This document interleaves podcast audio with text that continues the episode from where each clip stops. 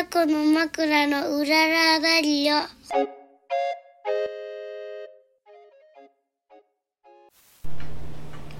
はい始まりました。この番組は小豆島でカフェを営むタコの枕夫婦のラジオです。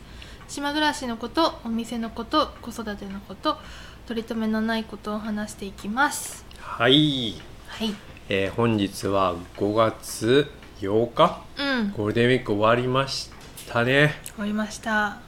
えーゴールデンウィークは、まあ、お店も、まあ、うちらは金土通常営業通常通りの営業だったけど、まあ、それなりにやっぱ忙しかったよね、特に金曜日がね、うん、金曜日は忙しかった、うん。まあ、土曜日は案外来るかなと構えてたけど、うんうんうん。案外のんびりでね地元の人が結構使ってくれたけど、まあ、そんな中ですね今日はですね、うん。あの Airbnb うん鳩屋を始めた、うん。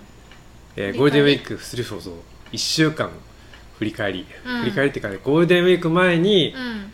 Airbnb にアップしてうんうんうん。お客さんがやっぱゴールデンウィークだからバババーっと来てくれたよね、そうなんですよ。ゴールデンウィーク始まるうん、数日前かな、うん。5日前ぐらいに予約開始したんだけど、そうオープンしたんだけど。そう全部うん埋まったんですよ、ね。そう。すごい。やっぱ宿がね、うん。今島は少なくなってうんる、うん。そうだね、うん。その中ゴールデンウィーク小豆島行きたいんだけどどっか宿がないかなって一生懸命探してくれた人にヒットしたのかな、そうそう。あのタイミング良かったね、タイミングが多分うううちしかなかったのかもしそうれない。かもしれない。そうそう。うちしかなかった。そんでねもう本当直前で探して、うんうん。あ空いてるみたいな感じでそうそうそうそう。来てくれたのね。そうそして、えー何組？何組29から、まあ、5組ぐらいは5組ぐらい来たかな？っしゃいましたね。うん2泊の方が2組、え？あと1泊。じゃあ2泊の方が1人じゃん？1組じゃあない？1組か。その海外の方だけ。ああそうか。韓国の方だけ。そうあとはやっぱ、うん。日本人の方だったから、うんうん。まあ、日帰りとかが多かったかな。日帰りっていうか1泊2日？一泊そうそう。あ、うん。そうそうそうだね。一泊二日が多いじゃん。そうだね。そうするとさ、うんうん。あのー毎日掃除でしたね。そうだね、うん。チェックアウト後に掃除っていうね。そう。で私たちもうん。掃除二人でしてたんだけど、うんなんかやっと後半になって、うん。うんちょっと動線あがこう決まってきた掃除がねそうそうそう。ここからやってこうん。れセットしてみたいあ、なので、ちょっとストレスがなくなったかそうだね。最初の頃は道具あこれいる。あ取りに行く。あこれあいるっていう感じでね。バタバタしてたけどだんだんさ、うん。道具をひとまとめにしてみゆきちゃんとか、うんうん掃除道具セットみたいなの作ってる作ってもう上にそれを持っていけばうん。2階から掃除できるっていう、ね。やってました。どうだった？えーっと僕は一番こう思い出に残ってんのはあの韓国からねご夫婦が来たんですけど、うんうん。そのご夫婦を港までまあ軽くね迎えに行ったのね、うんまあその時花田が一緒に行きたいって言うから、うんうん。じゃあ一緒に行くって言って 車に乗ってねうんうん。行ったんですうんうん。で「こんにちは」とか言ってそして花田もなんかなんかわかんないけど、うん。おじさんだったおばちさんおじさんおばさんだったのもあるし、うんうん。なんか日本人じゃないっていうのが分かったのか、うんうん。なんかすごい警戒して、あのー車にね、まあ、花田はジュニアシートみたいなの乗るんだけど、うんうん。後部座席にジュニアシート、うんでおじさんがねその横に乗る乗り込んだ時にも、乗り込んだらもう花田はもう車に乗らないってすごい泣き始めて、ほんでもう本当にすごい泣いてねもう僕はもう行かない一緒に行かないって言って、泣いて、うん。ほんでねあのー困っちゃったんだよね。多分ねおじさんなのがうん。あんま良くないんじゃないかなと思う、うーなんか山形帰った時さ、ううんちの私車運転するわって言って、うん。前の席座って、うん。お父さんがうちのね私のお父さんがうんうん。後ろに座ったら、うん。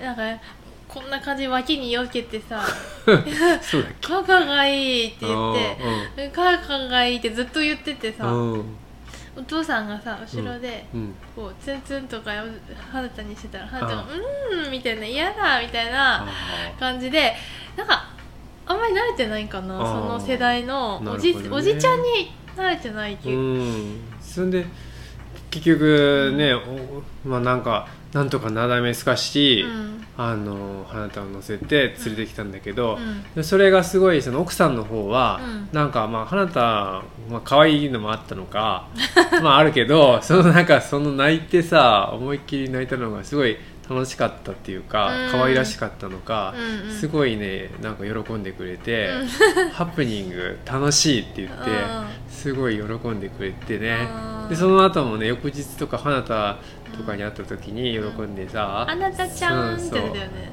散歩行って、うん。あの花田君にお菓子買ってくれてたりさそうそうそうですごいそれがなんか思い出に残ってる。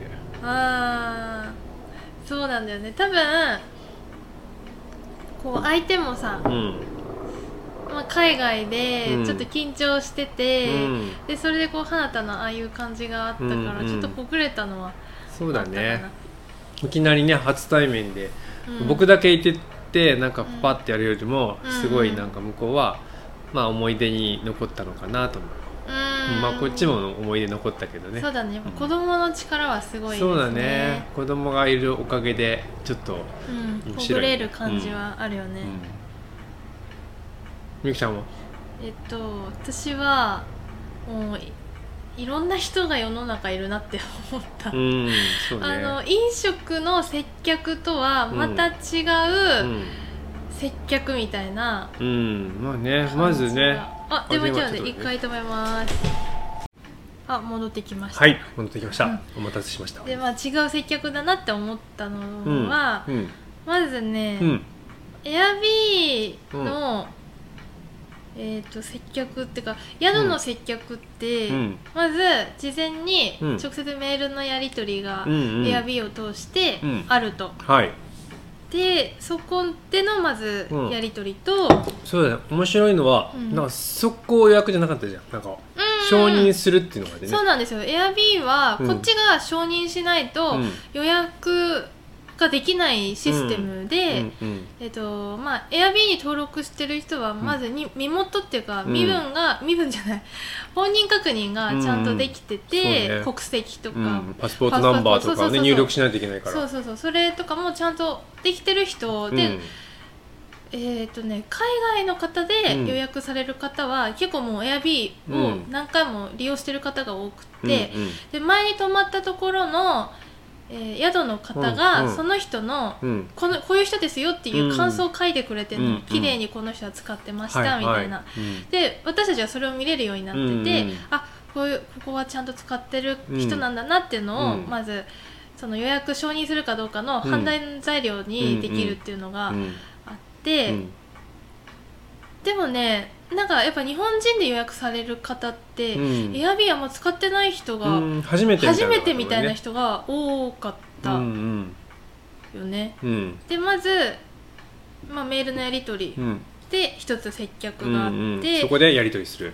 まず。でその後チェックインの時うんうん。に一応受付。そう受付が、まあ、車で来た方はむちょっと近くまで迎えに行ってうんうん。案内するのと、うん。あと部屋の中に入って、うん。うんハウスルールってこういうの守ってくださいっていうのをうん。うん。説明するのはあるんだけど、その時の接客、うん。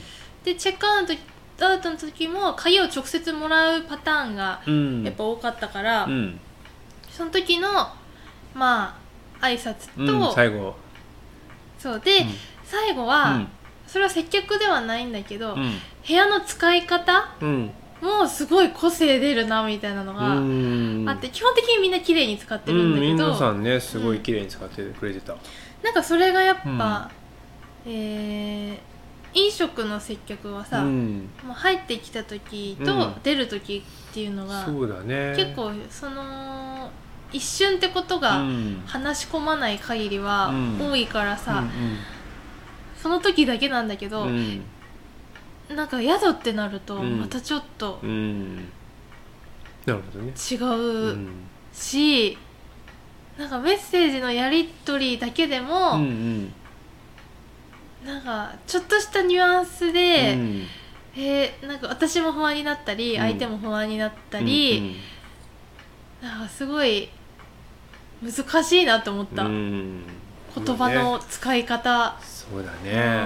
うんなんかちょっとしたメールのこの文章の感じうでんうーんなんかちょっと丁寧すぎると、うんちょっと硬い感じホテルみたいな感じになっちゃうしうだね。うちはさ民泊っていうか、うちの一部を貸してるんだよっていううんうん。ニュアンスだったんだけど、うん。なんかやっぱ受け取り手にしたらうん。ちょっとそれが違ったり、うん。ホテルただの宿みたいなね。ただの宿みたいな感じに思ってる人も多分いたと思うし、うーんなんか人の受け取り方一つも全くみんな違うし、はうーんその部屋出る時いに、感想を言ってくれる人、うん。全く何も言わずうにん。チェックアウトする人、うん。まあ様々なんですよ。う。んあそれもあなんか面白いなって思ったうん。し、部屋の使い方うも、ん。なんだすっごい綺麗うん。に使っていく人とか、うん。ゴミをこうまとめていく人とか。まあはい。みんな大体そうなんだよね、うん。なんか個性出てて、うん。だから人ってみんな違うんだなって思った、まあね、すごいそうだね。カフェだと本当に一瞬だけど宿っていうのはこうその人の生活うんが少し見えるみたいな、見える見える、感じだね。そうそうそうそうそう、そうなんですよ、ううん、んどんな風に生活してんのかなこの人はみたいな、うんうんうんうんうん。わかるかうんわかるなって思って、も、あとね Airbnb うんのうん。認識がうん。まあ、海外の人と日本人の人とちょっと違うのちょっとかもしれない、ね、違うなって思った。私にとって、Airb って、うん。こうまあ最近でこそ、うん。宿とかが参入してくることがうん多くなったけど、うんうん。でももともとはその自宅の一部を、うん。あの使ってないとことかね、うんうんうんあのー空き部屋とかそうそう安くそうそう、うん。安くうん。あの泊まってもらっていいですよみたいな、うん。貸しますよみたいなうん。ニュアンスだと思ってたの、うんうんでもなんか最近やっぱ日本だと、うん。普通の宿がそこに登録してるところが多くって、だからこう宿って認識してる日本人うん。なん安宿みたいなそうそうそうが多い。でも高いとこは高いよ、ああそうか、うん十何万とかあるけど、なんかそういうニュアンスで使ってる人が、うん。ああ多いんだなとうんなるほどね。思いました、うんうん。なるほど。うん えあとないの山本さんあとうん。まあうちほらみゆきちゃんが考えたおめざっていうのがあったでしょ？うんうんうんうちの家のそのエアビー周りにやっぱ食べるところもないしコンビニもないし、うんうんうんみんな困るかなと思って、うん。うんまあ、朝ごはん簡単なね。おめざっていうのをつけようって言ってコイン。まあ洋食和食と選べて洋食だったらみゆきちゃん手作りのパンとかベーグルでうんうん。和食だったらまあおにぎりとかをねうんうん。今回つけたんですけど、うん。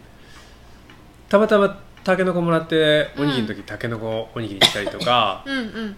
まあ、ジャムもねベーグルだけじゃなくって自家製ジャムとかもつけたりとかそうそうそうそう。してで置いてまたみんな食べて、うん。でその時にみゆきちゃんがちょちょっとした、まあ、メッセージみたいなのねバスケットの中にランチボックスの中に入れてて、うんうん。それを見てみんなさあの癒されましたっていう人とかいたりとか、ああとそれに対して返事をくれてる人とかいたりとかね、うんそういうのがなんかとても良かったなと思そうだう、うねん、特にほら韓国の人とかはさうん。手紙みたいなの書いてくれててしかもそれも、うんうんうん。あの英語じゃなくて韓国語だったからうんうん。分かんなかったけどみゆきちゃんが翻訳ソフトみたいなのねパッと読んだりとかしてうんうんうんうん。すごい良かった。また来たいとか書いてあって書いてあった。メールアドレスと嬉しかったようん、いや本当だよね、うん、そういうのが、そう。なんていうかね、うん。やっぱこう誠意って伝わるなって思いました、うん。なんか私も山本さんも、はいあのーすごい気使うタイプじゃん、うんまあ私の方がそうかな。そうかな。うん。なんかこうめっちゃ心配になっちゃうわけ。なん。うんか食べるとこあったかなとか、うん。まあ、なかったらないなりにうん。本人たちはなんとかするんだけど、うん。もうめっちゃ心配になっちゃって、うん。大丈夫かな？食べたかなとか。は、あの店見つけられたかなとか。いろいろこう、ね。そうそうそう考えちゃう、うん。特に海外の人とかだとさ、うん。なんか大丈夫かなとか思っちゃうんだけど、うんまあそういう人がね、うん。朝ごはんとかあしかも韓国語で書いたんだ私手紙をさ。あそっかそれで韓国語で返してきたのかな。多分そうだと一生懸命調べて韓国語で書いてたじ調べました。そうそう、うん。なんかかそこまでうん。韓国の人が来るって分かったから、うん。だからそれ予約開始してすぐだったから、うんあの韓国語私さめっちゃゆっくりハングル読めるレベルのうん。韓国語スキルなのね、うんうん。ちょっと勉強しなきゃと思って、うん。あのちょっと勉強してた昔のなんか韓国語教材を引っし張り出し出しててきて読んでたよ。その、まあ、韓国語で言う「あいうえお」みたいな「あやおよ」とかあるんだけど、うん。それもそれから復習し始め もうなんとかしなきゃとかって思ってたけど、うん。来たらめっちゃ英語ペラペラ。ね、日本語も分かってたし、ね、そうそうそうそう。そう、ちょっと。あそれもある。なんかうん。英語勉強しなきゃなってめっちゃうん思った。まあ大事だね。うん、うん。